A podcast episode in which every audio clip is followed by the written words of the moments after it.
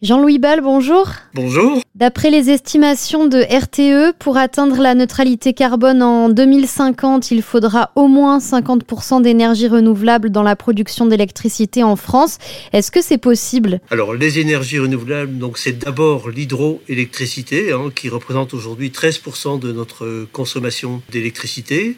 C'est ensuite les nouvelles énergies renouvelables, donc le solaire photovoltaïque et l'éolien euh, en mer et sur terre. Et donc, il faut faut accélérer donc le rythme de développement du solaire photovoltaïque pour commencer, pour lequel donc on doit multiplier le, rythme actuel par deux ou par trois. Pour l'éolien euh, terrestre, il faut augmenter d'à peu près 50% donc le rythme d'installation annuel. Donc c'est quelque chose qui est tout à fait possible à condition que l'État lève un certain nombre d'obstacles, de contraintes. Les obstacles et les contraintes, c'est la réglementation essentiellement? C'est la, la lourdeur des réglementations, euh, c'est les contraintes euh, imposées par notamment les radars euh, militaires. Hein. Il y a à peu près la moitié du territoire français qui est interdit à l'éolien pour la distance par rapport aux habitations. Ça, on ne la remet pas en cause. Mais également, donc, les interférences possibles sur les radars militaires ou civils. Et donc là, il y a un travail à faire sur cette levée ou cet allègement de contraintes. Il y a ensuite l'éolien en mer qui n'existe quasiment pas. L'éolien en mer aujourd'hui n'existe effectivement quasiment pas, mais le premier parc est en train de sortir de mer à Saint-Nazaire. Il tournera donc euh, l'année prochaine. Et puis il y a toute une série d'autres parcs qui sont en construction. Il y a au total six parcs en construction. Et puis il y a des nouveaux appels d'offres qui ont été lancés et d'autres parcs qui vont suivre. Donc il y a une dynamique très positive et donc l'atteinte de ces objectifs de 2050, elle est tout à fait possible. L'éolien, c'est probablement l'énergie renouvelable la moins populaire. On parle de nuisances sonores et visuelles. Vous avez des contre-arguments? C'est une contre-vérité. Hein. L'éolien euh, sur Terre est extrêmement bien perçu par la population française. Les sondages récents euh, réalisés donc par le ministère de la Transition écologique montrent que 73 13% des Français sont favorables au développement de l'énergie éolienne et que ce pourcentage monte encore de 5 points dans les territoires où il y a déjà beaucoup d'éoliens. Donc c'est une opposition qui est un peu artificielle, qui est très politique, il faut le, dire euh, clairement, et plutôt pour des questions euh, idéologiques que des, questions euh, réellement de reflet de l'opinion de la population.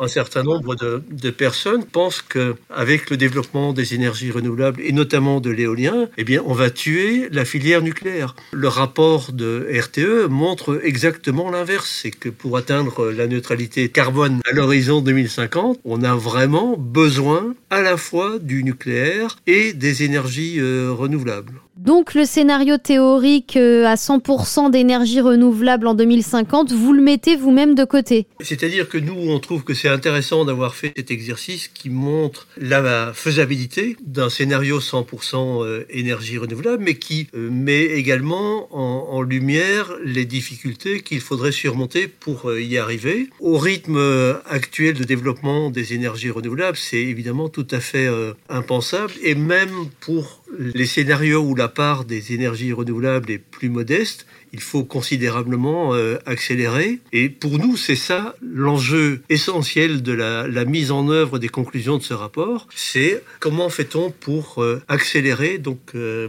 le, développement du solaire et, de l'éolien. Et c'est pour ça que nous avons lancé un appel au président de la République pour qu'il mette tout en œuvre, pour qu'il y ait d'abord une expression claire de la volonté politique de l'État de développer les, renouvelables, et qu'ensuite les, les, services de l'État instruisent avec diligence les, demandes d'autorisation qui leur sont soumises. Et il va y avoir aussi probablement la question des investissements, parce que d'après RTE, plus il y aura de renouvelables, moins il y aura de nucléaire, plus ça va coûter cher. Alors, les, investissements, d'abord, ils vont être supportés par des entreprises privées. Hein. Euh, aujourd'hui, les énergies euh, renouvelables sont arrivées à un tel niveau de, rentabilité qu'elles s'imposent d'elles-mêmes donc sur euh, le, le, mix électrique. Et le différentiel d'investissement entre un scénario avec beaucoup de nucléaire et un peu moins de renouvelables, il ne porte pas tellement sur les dispositifs de production, mais sur les dispositifs d'amélioration de renforcement des réseaux. Et donc toute la partie d'investissement sur la production, donc sur les parcs éoliens, sur les parcs photovoltaïques, c'est euh, pris en charge par le secteur euh, privé euh, qui va trouver une rentabilité en exploitant ces parcs.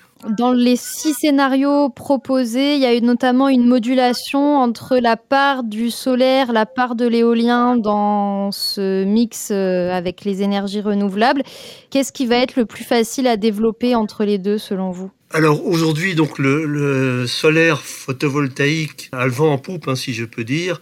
Il est relativement plus facile à développer que, l'éolien terrestre. L'éolien en mer, euh, lui, a une dynamique qui est extrêmement positive. Donc on va avoir un mix euh, assez équilibré, je pense, entre les trois filières. L'éolien euh, terrestre qui va continuer et on espère bien améliorer donc son rythme et le solaire photovoltaïque, qui a une très bonne image dans la population, mais pour lesquels on a à voir avec les différentes euh, collectivités les questions d'accès aux, fonciers. Mais euh, sous cette réserve, je pense que le solaire photovoltaïque va également beaucoup accélérer dans les, les, années à venir. On voit à l'inverse qu'en ce qui concerne l'hydraulique et les bioénergies, la part est quasiment la même dans tous les scénarios, à environ 11-12%.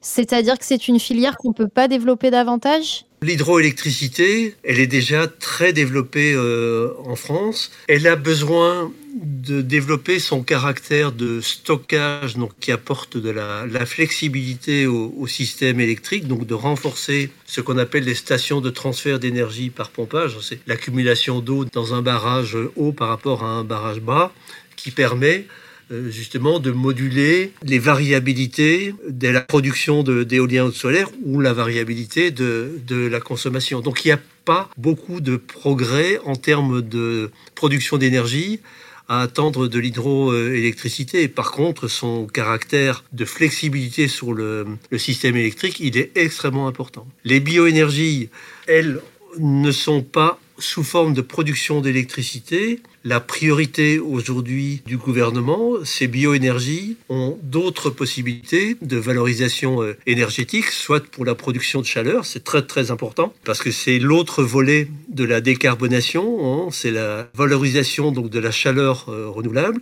et puis l'autre euh, utilisation des bioénergies, c'est sous forme de biocarburant ou de bio-GNV, donc de biogaz pour alimentation de véhicules, et ce sera un autre volet de la décarbonation. Jean-Louis Ball, merci beaucoup. Mais merci à vous.